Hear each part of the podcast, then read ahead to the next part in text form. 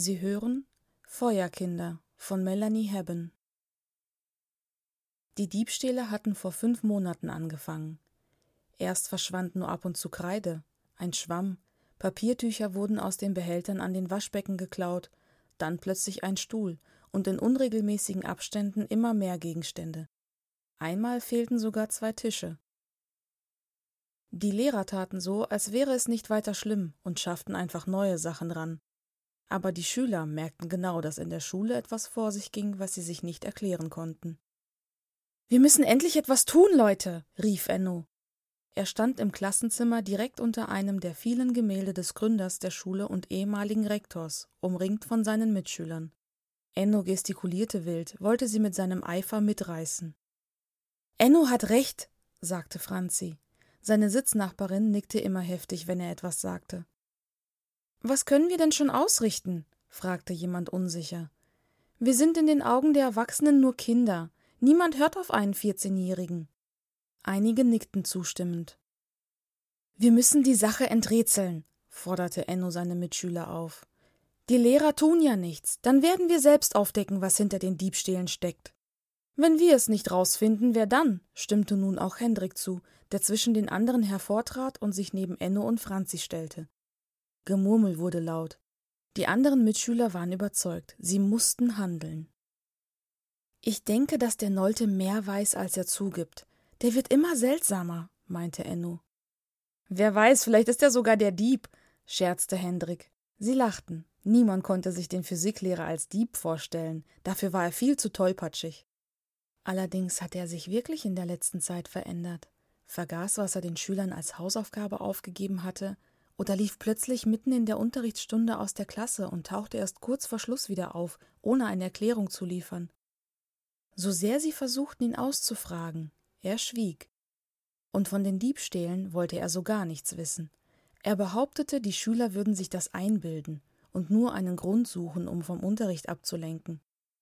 Ehrlich, Leute, erinnerte Enno an den Ernst der Sache. Irgendetwas passiert hier, und die Lehrer glauben, wir seien zu blöd, um das zu merken. Was sollen wir also tun? fragte ein weiterer Junge aus der Gruppe. Wir werden sie genau beobachten, antwortete Franzi. Genau, stimmte Enno ein. Und mit dem Nolte fangen wir an. Franzi und ich werden ihm gleich nach der Stunde folgen. Vielleicht finden wir etwas heraus, was uns weiterhilft. Und gebt es auch in den anderen Klassen weiter. Sie sollen die Augen offen halten. Jede Kleinigkeit kann wichtig sein, schlug Franzi vor. Und die Hauptsache ist, übernahm nun Enno wieder, dass die Erwachsenen nichts mitbekommen dürfen. Sie würden nur versuchen, uns zu hindern und die Diebstähle zu vertuschen. Da steckt mehr dahinter, Leute. Es geht um viel mehr. Und genau das werden wir herausfinden. Die Schüler waren nun allesamt begeistert. Dies würde ein Abenteuer geben. Und der Schulgründer schaute mit wissendem Blick von seinem Bild auf sie herab, ein Tagebuch fest in seinen Händen. Die Klingel zum Ende der Pause ertönte. Die Schüler setzten sich auf ihre Plätze und stellten flüsternd Vermutungen an. Geheimagenten, meinte dabei einer. Eine ganze Organisation, warf ein anderer ein. Vielleicht haben die Lehrer selbst keine Ahnung und ignorieren deshalb die Vorfälle. Ja, weil es ihnen Angst macht, wenn sie nicht die Kontrolle haben, sagte jemand lachend. Herr Nolte kam einige Minuten zu spät. Er stieß die Tür auf, knallte sie hinter sich zu und eilte zu seinem Pult, stellte seine zerfledderte Ledertasche ab und begann sofort mit dem Lernstoff, ohne die Schüler zu begrüßen. Auf seinem Rücken hingen einige Staubspuren im Stoff, und auch im schwarzen Haar gab es Staubfäden, so als wäre er auf einen Dachboden geklettert, der jahrelang nicht betreten worden war. Oder vielleicht Kellerräume? Während des Unterrichts ließ er mehrere Male die Kreide fallen und schaute immer wieder nervös zur Tür. Enno und Franzi tauschten vielsagende Blicke. Der Neute hing also wirklich in der Sache mit drin, Sie mussten nur noch herausfinden, auf welche Weise. Nolte packte seine Bücher zusammen und verließ den Klassenraum fünf Minuten bevor es zum Unterrichtsende klingeln würde. Enno und Franzi sprangen sofort auf, ließen ihre Hefte aufgeschlagen liegen und folgten ihrem Lehrer. Habt ihr gemerkt, wie nervös er war? fragte Hendrik seine Mitschüler, als Enno und Franzi in den Gang hinausliefen. Da ist er, flüsterte Franzi, und sie schlichen hinter ihrem Lehrer her, der die Treppe hinunter ins Erdgeschoss lief und von dort die Stufen hinab in den Keller. Was will er denn? setzte sie an, doch Enno rammte ihr den Ellenbogen in die Schulter. Psst, willst du, dass er uns hört? zischte er ihr zu. Das tat weh, Mann, jammerte sie. Sei still und pass auf! Nolte verschwand gerade in einem Kellergang und die Kinder schlossen direkt auf. Doch als sie um die Ecke bogen, war nichts mehr von ihm zu sehen. Er ist weg, sagte Franzi verwirrt. Aber er war doch gerade noch da. Hast du eine Tür gehört? Nein, nichts. Der Gang lag einsam vor ihnen. Sie rüttelten an den Türen, aber sie waren alle fest verschlossen. Wie kann das sein? fragte Franzi. Was machen wir denn jetzt? Warten. Irgendwann muss er ja auftauchen. Lass uns zur Treppe gehen und von dort den Gang beobachten, dann haben wir genug Zeit, uns zu verstecken. Ich hab echt Angst, Enno. Du bist ja auch ein Mädchen, meinte er grinsend. Aber auch ihm war ein kurzer Schauer über den Rücken gelaufen, als sich Nolte in nichts aufgelöst hatte. Von oben ertönte leise das Läuten zum Schulende, Schülergeschrei, Trampeln und Mädchengekicher. Die Geräusche verebbten, und sie warteten fast eine Stunde.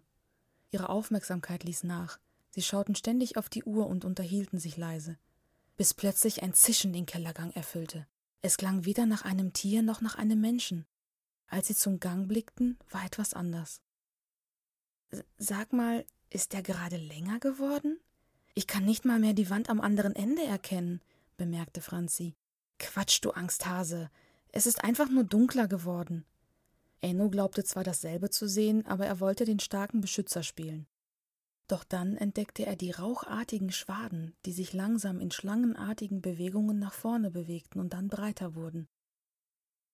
Brennt das hier? fragte er. Es roch wirklich nach Verbranntem.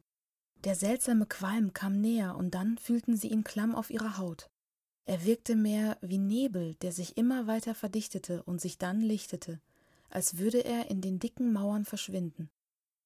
Mittendrin tauchte plötzlich Nolte auf, hastete mit ängstlichem Blick an ihnen vorbei, nahm sie nicht mal wahr und rannte stolpernd die Treppe hinauf. Enno und Franzi schauten ihm hinterher, und als sie sich umdrehten, war der letzte Restnebel verschwunden, der Gang wieder überschaubar. Franzi kauerte sich in eine Ecke. Etwas krabbelte über ihren Arm. Sie kreischte auf, schüttelte sich angeekelt und lief dann die Treppe hoch. Enno wollte ihr noch nachrufen, aber da war sie bereits außer Hörweite. Er baute sich auf, stampfte mutig an den Türen entlang, zog an ihnen nichts. Und Nolte hatte keinen Schlüssel dabei gehabt, das hätten sie gehört. Er legte seine Hände auf die Wände, sie waren kalt und feucht, nichts Ungewöhnliches für einen Keller. Plötzlich spürte er ein Zucken, eine winzige Bewegung in der Wand. Er riss die Hände weg, trat einen Schritt zurück und versuchte es erneut. Es war nur eine Wand, da war nichts. Vielleicht ging mit ihm doch gerade die Angst durch, aber dieses Vibrieren war wirklich da, und der Nebel. Enno ging zurück, lauschte, blieb stehen, ging weiter und lauschte noch angestrengter. Seine Schritte waren nicht zu hören, wo hier doch sonst immer alle Geräusche von den Wänden halten. Im Nacken spürte er einen Lufthauch, eine Bewegung hinter sich. Diesmal spielte er weder den Starken noch zögerte er, sondern rannte los, stolperte mit den gleichen ängstlich starren Augen wie Nolte die Treppe hinauf, traute sich nicht zurückzuschauen, nicht weil dort etwas lauern könnte, sondern weil er sicher war, dass er nichts entdecken würde. Er lief direkt auf den Ausgang zu. Draußen stand Franzi mit Hendrik. Sie lehnten am Zaun und Hendrik streichelte der Mitschülerin mit sanften Bewegungen über den Rücken.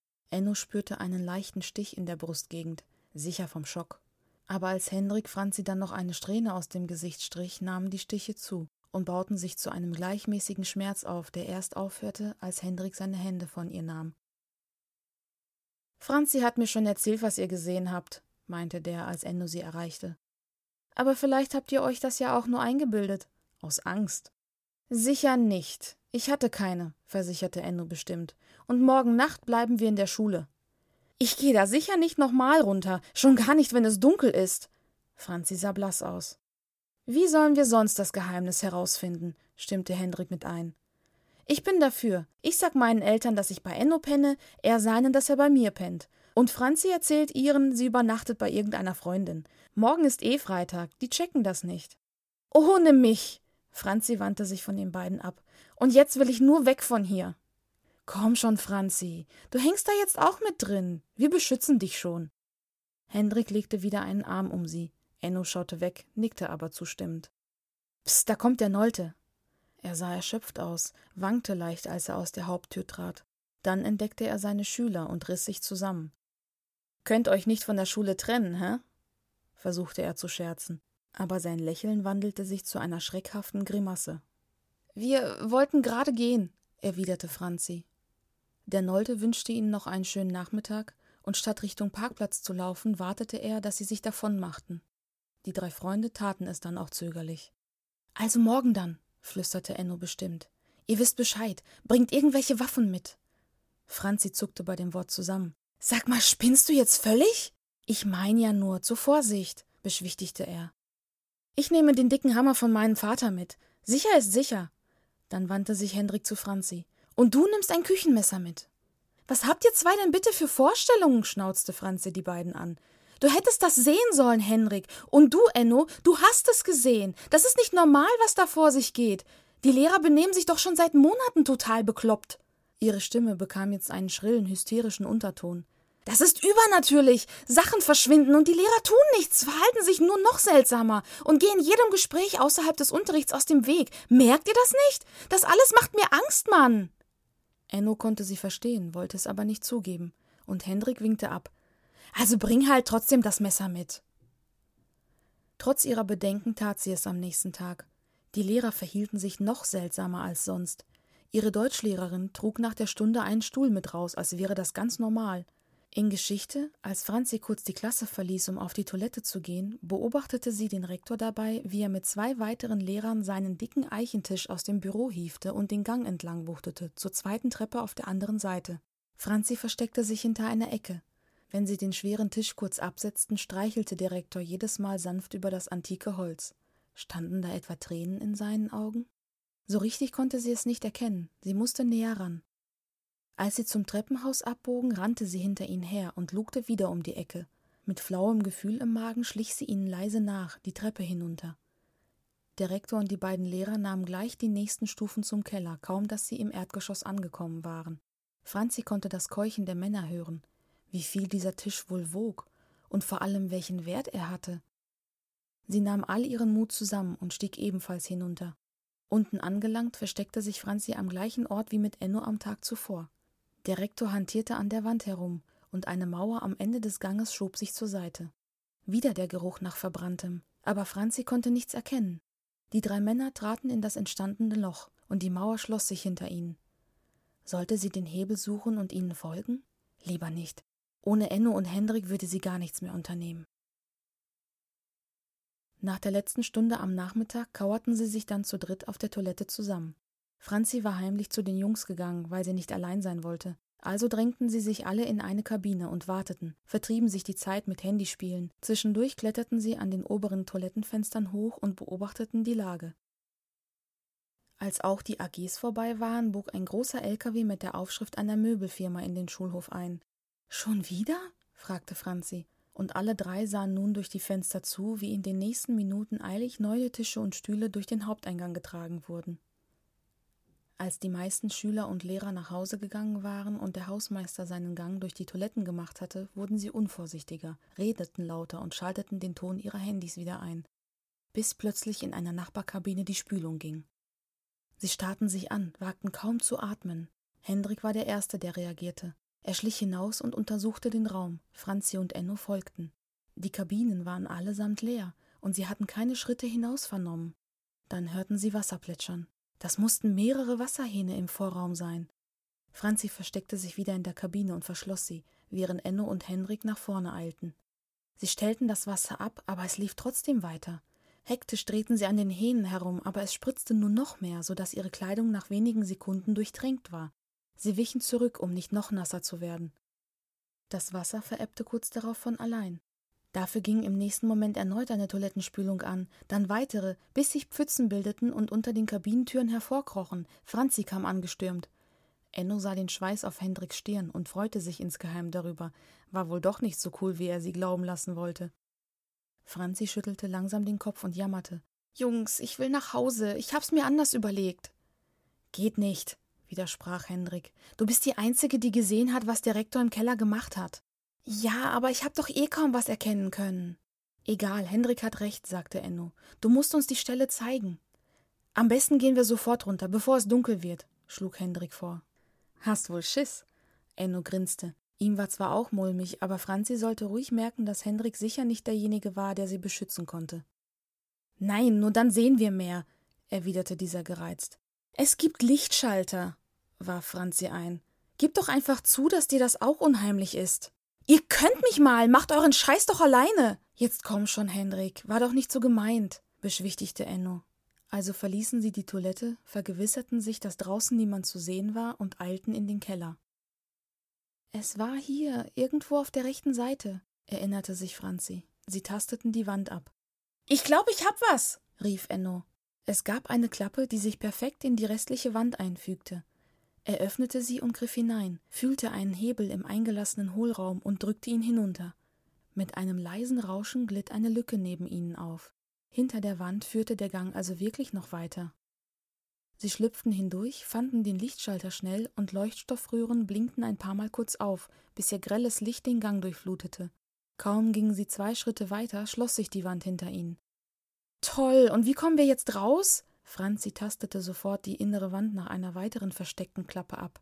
Sie fand nichts, suchte weiter, immer heftiger, mit schnelleren Bewegungen.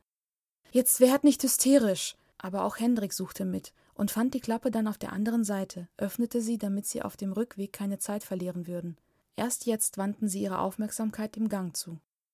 Es gab nur zwei Türen, eine auf jeder Seite, obwohl der Gang noch einige Meter weiter reichte. Sie bemerkten den verbrannten Geruch, ohne Rauch zu sehen. Welche Tür nehmen wir zuerst? fragte Enno und lauschte gerade an der rechten. Kein Laut war von innen zu hören. Bevor die anderen antworten konnten, drückte er vorsichtig die Klinke hinunter, die Tür sprang wie von selbst auf und knallte mit einem lauten Scheppern gegen etwas. Enno schob seine Hand an der Wand entlang und betätigte den Lichtschalter. Neugierig standen sie im Türrahmen und starrten in die Dunkelheit. Eine einzelne Birne hing von der Decke und flackerte einige Male kurz auf, bevor sie ganz erlosch. Zeit genug, um Stühle, Tische und allerlei Kleinigkeiten zu erkennen, die wild verteilt im Raum standen oder lagen. Auch der antike Schreibtisch vom Rektor stand in einer Ecke ganz vorne. Hier war also das ganze Diebesgut gelandet. Aber es war nicht alles. Wo war der Rest? Sie drehten sich alle drei gleichzeitig zur zweiten Tür gegenüber um, bewegten sich jedoch kein Stück weiter, als ob eine unsichtbare Barriere zwischen ihnen und der Tür stände. Wieder war es Enno, der der Starre zuerst entkam. Er berührte die zweite Klinke, spürte einen Pulsschlag in den Fingern, und noch während er sie herunterdrückte, war er überzeugt, dass es nicht seiner war. Die Tür sprang auf, und diesmal mussten sie nicht nach einem Schalter suchen. Schimmerndes Licht erhellte den Raum. Es kam von einem gusseisernen Monstrum, das mittendrin stand, ein Holzkohlenofen aus dem 19. Jahrhundert, hinter dessen Klappe die Glut noch orange-gelblich leuchtete und ab und zu Funken an die Innenseiten warf. Es knisterte leise, nicht nur im Feuer, sondern auch in den Wänden, als ob der Ofen eine Erweiterung des Raumes darstellte. Enno trat hinein, näherte sich dem Monstrum. Gefahr und Macht ging von dem Ofen aus, die einen unwiderstehlichen Sog erzeugten. Auch Hendrik und Franzi kamen in den Raum, fasziniert, angelockt gegen ihren Willen. Etwas zog sie zu dem Ofen, obwohl sie sich fürchteten und lieber davongelaufen wären. Wie in Trance standen sie davor, und gerade als Franzi ihre Hand hob und die Klappe öffnen wollte, kam ein Windstoß auf. Der Schein vom Ofen warf Schatten an die Wand, menschliche Konturen, die sich bewegten. Enno, Franzi und Hendrik schüttelten sich, als würden sie aus einem Traum erwachen.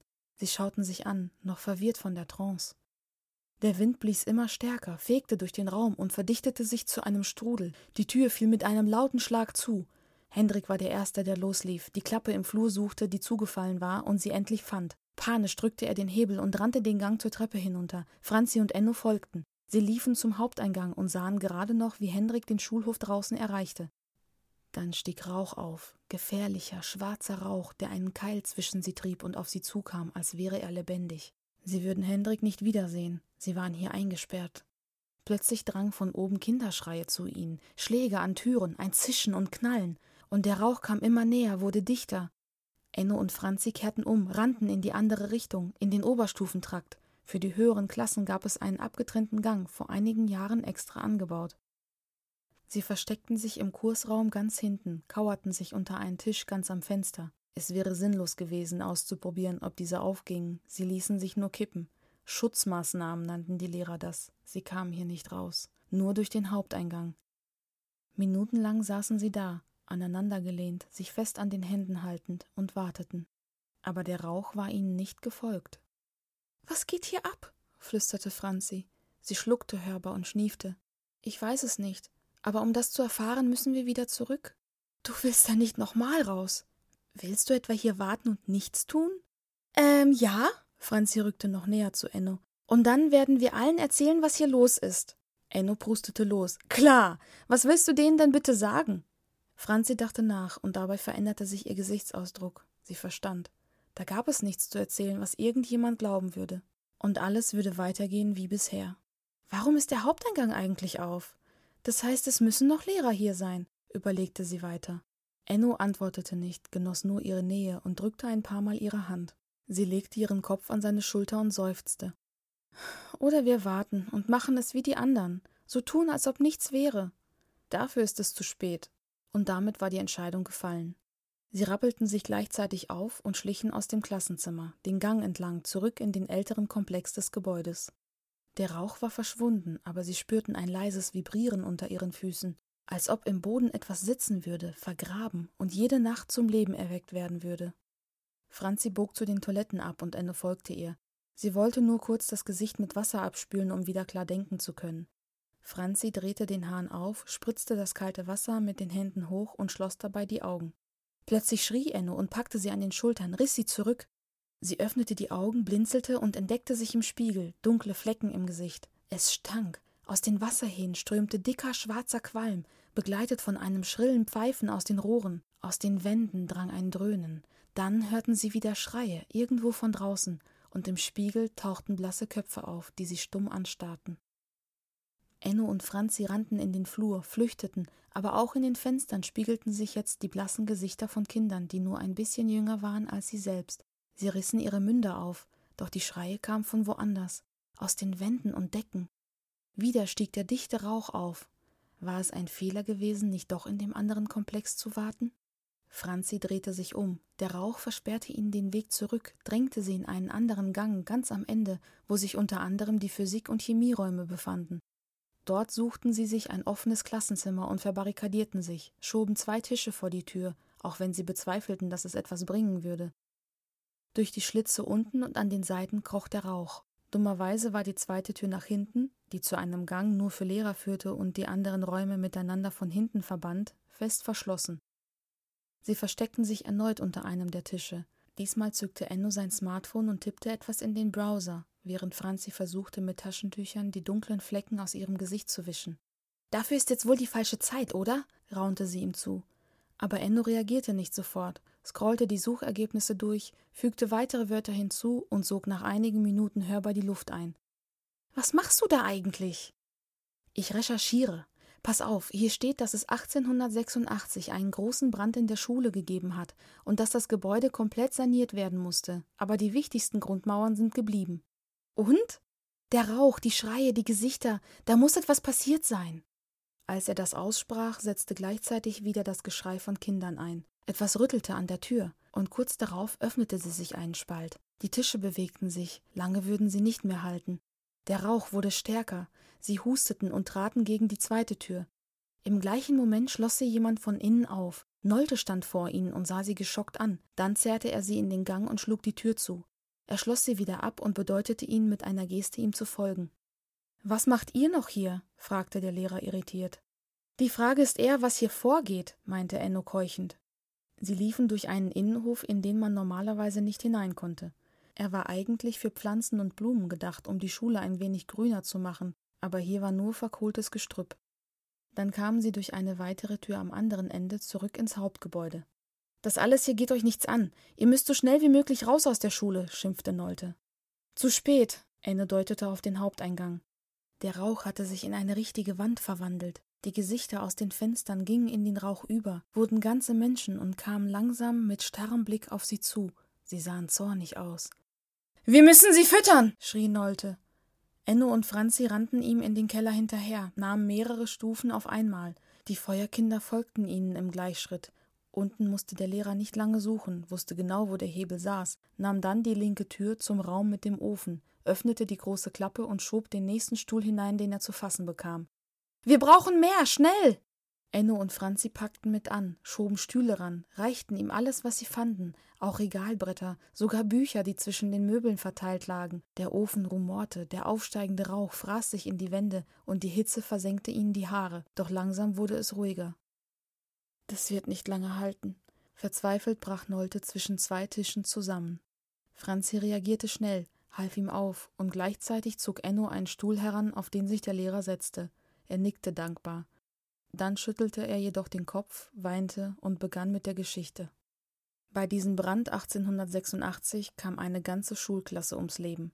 Sie war in einem Raum zum Nachsitzen eingesperrt, und als die Hilfe kam, war es zu spät.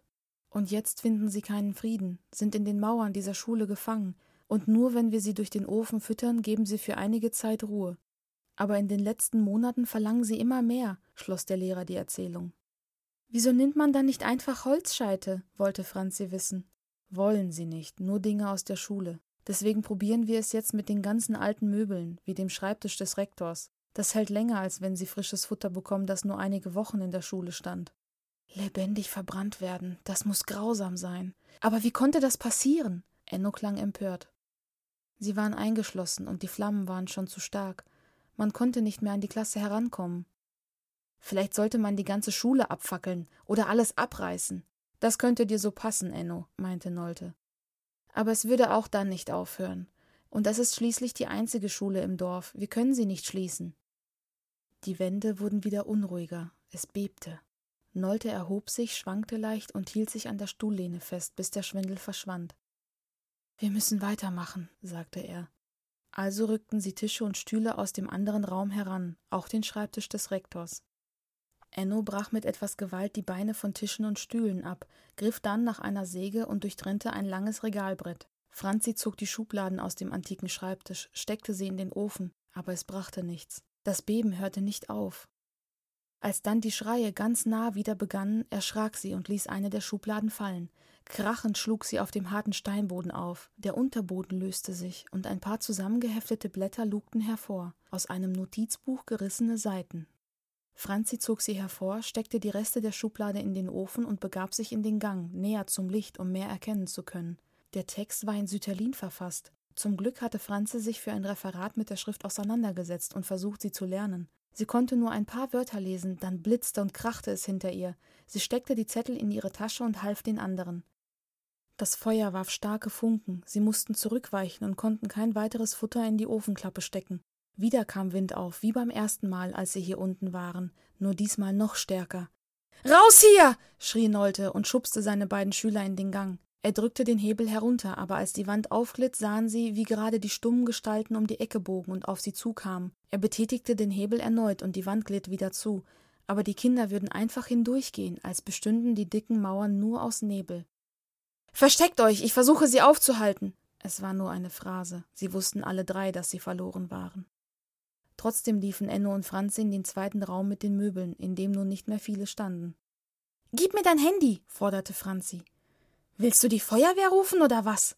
Jetzt gib schon her! Er reichte es ihr. Sie zog die Zettel wieder aus ihrer Tasche, schaltete das Leselicht ein und leuchtete damit auf das Geschriebene. Das kannst du lesen? Ein wenig. Wo hast du das gefunden? In einer der Schubladen vom Schreibtisch des Rektors. Und jetzt sei still, ich muss mich konzentrieren. Es war schon so schwer genug. Die Wände schienen sich um sie herum zu bewegen, und die Schreie hatten wieder angefangen. Sie kamen aus dem Mauerwerk. Schreie, so schrill wie Feuerwehrsirenen. Sie trieben ihnen Tränen in die Augen. Plötzlich sprang Franzi auf, zog Enno mit sich hoch. Die Tür zum Gang klemmte, und sie trat wütend ein paar Mal dagegen, bis die verrosteten Angeln gänzlich nachgaben. Wie ein schweres Brett knallte die Tür auf den Boden und wirbelte Staub auf. Ihr solltet doch, setzte Nolte an, kam aber nicht weit. Im gleichen Moment drängten die ersten Feuerkinder durch die Wand. Enno und Franzi drückten sich an die Mauer am Ende des Ganges. Nolte stellte sich schützend vor seine Schüler. Die blassen Augen starrten sie gleichzeitig an und durch sie hindurch. Die Kinder standen nun direkt vor Nolte, hoben ihre Hände und berührten ihn. Auf seiner Haut bildeten sich rote Blasen und er schrie, brannte, innen wie außen, und Qualm stieg auf. Franzi zögerte erst, schaute weg, aber das Bild vom leidenden Nolte bohrte sich in ihren Kopf. Sie ertrug den Anblick nicht, machte einen Schritt auf die Feuerkinder zu und fühlte die Hitze auf ihrer Haut. Der Schweiß rann ihr den Rücken hinunter, ihr Pulli war durchnässt. Die Feuerkinder ließen nun vom Nolte ab und widmeten sich Franzi.